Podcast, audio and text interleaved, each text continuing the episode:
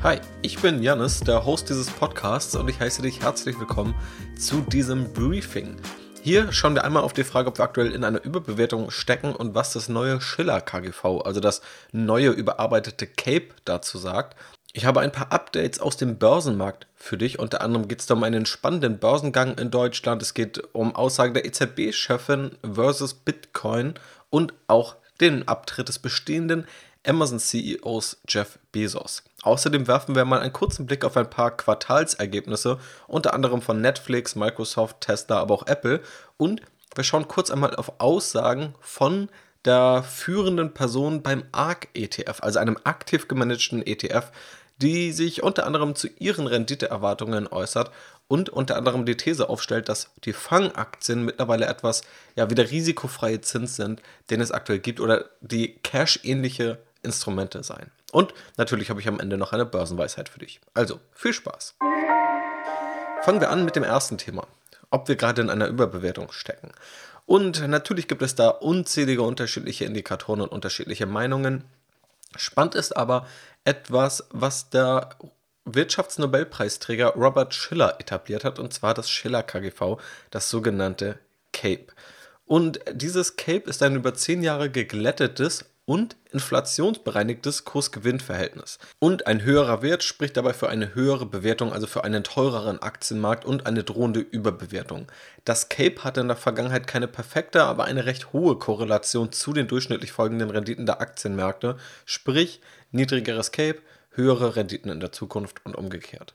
Unter strategyinvest.de slash briefing-15 habe ich dir auch mal eine Grafik dazu eingebunden, da kannst du sehr gerne mal vorbeischauen. Dieses System hat aber eine Schwachstelle. Ein Bewertungsniveau ist negativ zum Zinsniveau korreliert. Das bedeutet, vereinfacht ausgedrückt, ein niedrigeres Zinsniveau führt zu höheren Bewertungen. Denn wenn die Zinsanlagen unattraktiver werden, wird eher Geld in Aktien beispielsweise investiert, auch wenn diese dann nur 7% statt 8% erwartete Rendite pro Jahr liefern. Nun hat Robert Schiller eine Erweiterung seines Modells im Beitrag Making Sense of Sky High Stock Prices veröffentlicht, in welchem er nun eben auch dieses Zinsniveau berücksichtigt. Und dieses Modell nennt er Excess Cape Yield, also in Klammern ECY. Dabei wird der Kehrwert vom Cape genommen, quasi eine erwartete Gewinnrendite, also ein Cape von 20 würde im Kehrwert zu einer Gewinnrendite von 5% führen. Und davon werden die realen Zinsen die es aktuell auf 10-jährige Anleihen mit hoher Bonität gibt, abgezogen. Wird also dieses normale Cape zum Zinsniveau oder um das Zinsniveau bereinigt, befindet sich das aktuelle Bewertungsniveau heute eher im langfristigen Durchschnitt, was zugleich damit zu einer eher durchschnittlichen Renditeerwartung führen würde. Und eine durchschnittliche Renditeerwartung ist natürlich durchaus gut, weil der Aktienmarkt durchschnittlich gut performt. Es gibt auch kritischere Stimmen zum neuen Modell, also zum ECY-Modell, die sagen, dass auch ein niedrigeres Zinsniveau keine zu hohen Bewertungen rechtfertigen sollte. Unterm Strich ist es in meinen Augen trotzdem eine sinnvolle und in jedem Fall eine interessante Erweiterung. Gleich am Ende, wenn wir auf den ARC-ETF schauen, dann kriegen wir da auch nochmal eine andere Stimme zum Thema Renditeerwartung. Schauen wir erst einmal auf ein paar Updates, auf ein paar Geschehnisse am Aktien- und Finanzmarkt.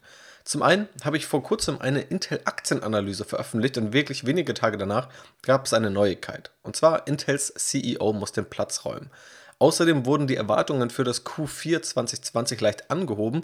Beides hat auch zu einem kleinen Kurssprung der Intel-Aktie geführt. Ich persönlich finde die Entwicklung gut, denn auch in der Analyse hat sich gezeigt, dass vor allem das Management der letzten Jahre maximal mittelmäßig war, wenn man sich anschaut, was für einer starken Position Intel war und ja, wohin es dann nicht nur mit dem Aktienkurs, sondern auch mit dem Unternehmen ging. Außerdem gab es einen Milliarden-IPO von Auto 1. Und zwar die deutsche Handelsplattform für Gebrauchtwagen Auto 1, hinter der auch noch andere Marken stecken, hat geplant, an die Börse zu gehen und das dann relativ schnell umgesetzt, eine Milliarde Euro in etwa eingesammelt und ist mit einer Bewertung von etwa 8 Milliarden Euro an die Börse gegangen und beim Börsengang ist der Kurs dann auch nochmal stark gestiegen.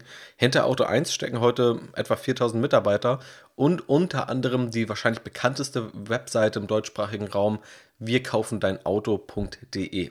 2019 hat Auto 1 übrigens etwa dreieinhalb Milliarden Euro Umsatz erzielt. Das heißt, im Vergleich zum Umsatz ist es gar kein so sportliches Verhältnis. Also hier reden wir schon über Milliardenumsätze mit einem deutschen Börsengang. Also tatsächlich ein real wirtschaftendes und heute schon erfolgreiches Unternehmen. Außerdem kann man Ciao zu Jeff Bezos sagen, denn Jeff Bezos dankt als CEO von Amazon ab und wechselt an die Spitze des Aufsichtsrats. Es wurde sehr viel diskutiert und wird es noch heute. In seiner Rolle des Aufsichtsratschefs wird er sich vor allem um Innovation kümmern ähm, und möchte die vor allem vorantreiben. Und der neue CEO wird der aktuelle Chef des Cloud-Geschäfts. Was ja auch ganz spannend ist, weil es zeigt, in welche Richtung wahrscheinlich auch Amazon gehen wird. Und dass es nicht der Chef des Online-Handels, also des E-Commerce-Geschäfts wurde. Und dieser wird das Amt dann zum dritten Quartal 2021 übernehmen. Das heißt, ein paar Monate hat Jeff Bezos noch. Außerdem wird GameStop zum Spielball. Ich habe ja in dem Podcast auch zuletzt schon über GameStop besprochen und dargelegt, was überhaupt passiert ist und warum aus eigentlich einem kleinen Ereignis ein ziemlich großes Ereignis mit vielen Implikationen geworden ist. Und ich kann versprechen, dass da hier in Zukunft auch noch, ja, in naher Zukunft sogar etwas Spannendes kommen wird. Also, was ist ganz kurz gefasst passiert? GameStop selbst kauft und verkauft gebrauchte PC- und Videospiele eher im stationären Geschäft. Das ist damit eher ein Geschäftsmodell von gestern. Nicht verwunderlich ist deshalb, dass viele Anleger short gehen, also auf einen Wertverlust der GameStop-Aktien wetten und gewettet haben. Nun haben aber Nutzer der Reddit-Community Wall Street Bets gezielt die Aktie gekauft und den Wert hochgetrieben, was wiederum dazu führt, dass Leerverkäufer ihre Position schließen müssen, wofür sie Aktien zurückkaufen müssen. Dadurch steigt wiederum die Nachfrage, das Angebot wird knapp und der Kurs schießt in die Höhe. So einen Short Squeeze haben wir auch 2008 schon bei Volkswagen gesehen. Mittlerweile ist der Kurs von GameStop wieder stärker gefallen, aber noch nicht auf dem alten Niveau. Ja, schon immer noch viele gespannt drauf, wie es da weitergeht und ja, die Reddit-User aus dem Wall Street Bets Forum, die haben jetzt auch schon andere Aktien und Werte, wie beispielsweise sogar Silber, ins Auge gefasst. Wenn du darüber mehr erfahren willst, hör gerne die Podcast-Episode dazu zu GameStop. Außerdem ist Jack Ma zurück. Zuletzt gab es auch mal Spekulationen, wo denn Jack Ma, also der Gründer von Alibaba, eigentlich abgeblieben sei. Und da wurde viel befürchtet, dass die chinesische Regierung etwas damit zu tun hat. So wirklich aktiv ist Jack Ma immer noch nicht, aber er ist zumindest wieder aufgetaucht und hat allein damit dafür gesorgt, dass die Alibaba-Aktie sich wieder etwas erholt hat. Trotzdem bedenklich, dass man denkt, dass ein Regime schon so weit geht, um Jack Ma zu inhaftieren, nur weil er die ja, Finanzpolitik oder die Zentralbank Chinas quasi kritisiert hat. Außerdem wurde Visa verboten, das Finanzunternehmen Plate zu kaufen. Das war der Plan, Visa wollte dafür 5 Milliarden US-Dollar für dieses Fintech-Unternehmen auf den Tisch legen, aber das US-Justizministerium hat das Ganze jetzt gecancelt und sieht die Gefahr, dass Visa damit das Debitgeschäft einnehmen und mögliche Mitbewerber ausschließen könnte oder damit ausschließen möchte. Also aus kartellrechtlicher Sicht wurde das Ganze nicht durchgewunken und darf jetzt nicht umgesetzt werden. Außerdem, wenn wir schon im Thema Payment und Finanzen sind, gab es eine Aussage von der EZB-Chefin Lagarde zum Bitcoin. Der Bitcoin ist ja zuletzt wieder stark medial präsent gewesen, erstmal durch den Kursanstieg und dann auch jetzt kürzlich, dass beispielsweise Tesla in größerem Stil auch Bitcoins gekauft hat. Zwischenzeitlich hat der Bitcoin leichte Kursverluste hinnehmen müssen, unter anderem auch wegen der Äußerung von Christine Lagarde. Sie hat gesagt, Bitcoin ist ein hochspekulatives Asset, das aber auch reguliert werden sollte, weil es auch viel im Bereich Geldwäsche eingesetzt wird. Sie hat dann noch im Originalton gesagt, There has to be regulation. This has to be applied and agreed upon at a global level because if there is an escape, that escape will be used. Außerdem steht die Earnings Season wieder an, was bedeutet, es gibt viele Unternehmen, die berichten, wie ihr letztes Quartal gelaufen ist und wo sie gerade stehen. Schauen wir uns da mal ein paar der interessantesten Ausschnitte an. Zum einen hat Netflix sehr positiv überrascht. Netflix hat die Quartalzahlen veröffentlicht. Nach dem Veröffentlichen der Quartalszahlen ist die Aktie zeitweise um 12% gestiegen. Im letzten Jahr hat Netflix knapp 37 Millionen neue Abonnenten dazu gewonnen und damit auch die Marke von 200 Millionen Abonnenten geknackt. Dazu kommt, dass die Zugänge in den USA seit Oktober um 1 bis 2 Dollar teurer geworden sind. Also in Summe höhere Preise und eine trotzdem wachsende Nutzerbasis sind natürlich ein starkes Fundament.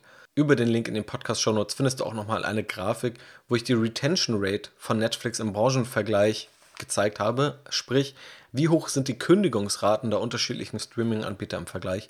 Und da sieht man, wie stark Netflix da im Vergleich dasteht. Natürlich Disclaimer, das hier ist keine Anlageberatung und auch der Disclaimer, dass ich selbst Netflix-Aktien im Depot habe. Natürlich könnte meine Wahrnehmung hier also auch verzerrt sein.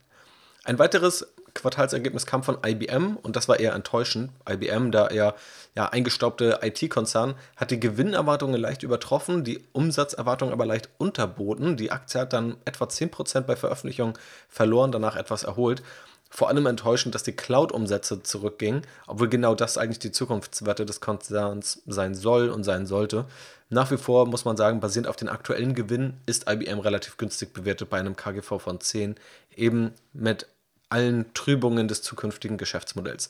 Falls sich das interessiert, habe ich dazu auch eine Analyse auf Strategy Invest veröffentlicht.